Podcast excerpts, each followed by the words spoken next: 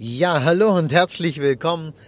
Ähm, heute ganz toll eine Rede gehabt von einem sehr ja, äh, lustigen Menschen mit einer lustigen Familie, also sehr viel Spaß, sehr viel Lachen und äh, die hatten mir auch erzählt, die haben sogar am Sterbebett gelacht. Und äh, ich weiß nicht, was das bei dir auslöst, aber es passt ja nicht zusammen. Ja, wie kann denn am Sterbebett gelacht werden? Aber es ist möglich. Und äh, es waren alles andere als tolle Umstände. Ich meine, eine Krebskrankheit, der man dann erliegt äh, und noch nicht mal richtig Rentner werden durfte, das ist nicht besonders schön. Äh, es war ein Bahnmensch, äh, also bei der, bei der Bundesbahn gearbeitet und bei Privatbahnen und ein Pedant vorm Herrn, also alles ganz pingelig, ganz genau.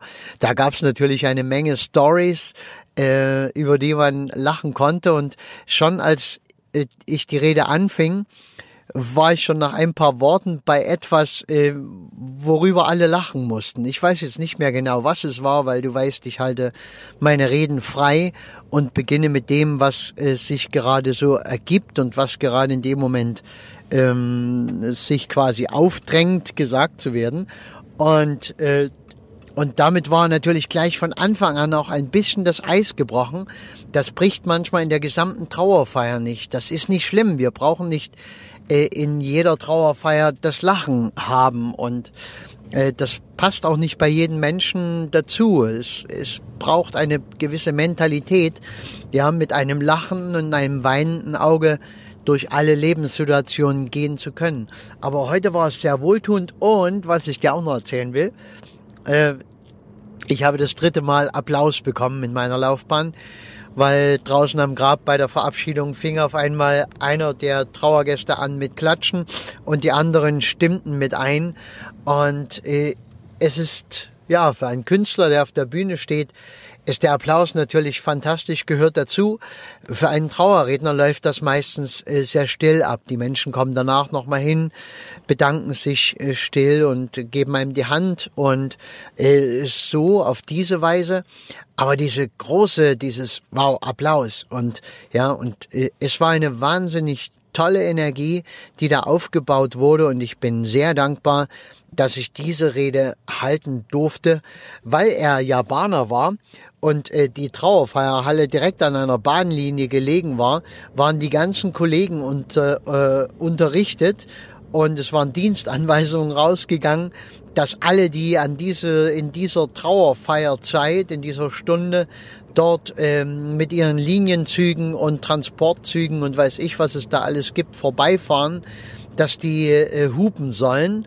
Und so ertönte die ganze Zeit immer wieder irgendwie mehrfach äh, ein lautes äh, Tröten dieser dieser Lokomotiven und das war schon auch beeindruckend. Ja, war überhaupt also eine wunderbare, ganz klasse, ausgezeichnete Feier kein schöner Anlass, wie es immer ist. Ja, mit viel Schmerz, mit viel Weinen, mit äh, dem Bedauern, dass nun nichts mehr kommt und alles, worauf man sich gemeinsam gefreut hat, ja nun auch sich erledigt hat. Und trotzdem geht es. Und äh, das ist das, was ich meine, wenn ich sage, eine positive Trauerkultur. Wir sind nicht weniger traurig, wenn wir äh, uns an die schönen Zeiten erinnern und wenn wir auch mal herzhaft lachen.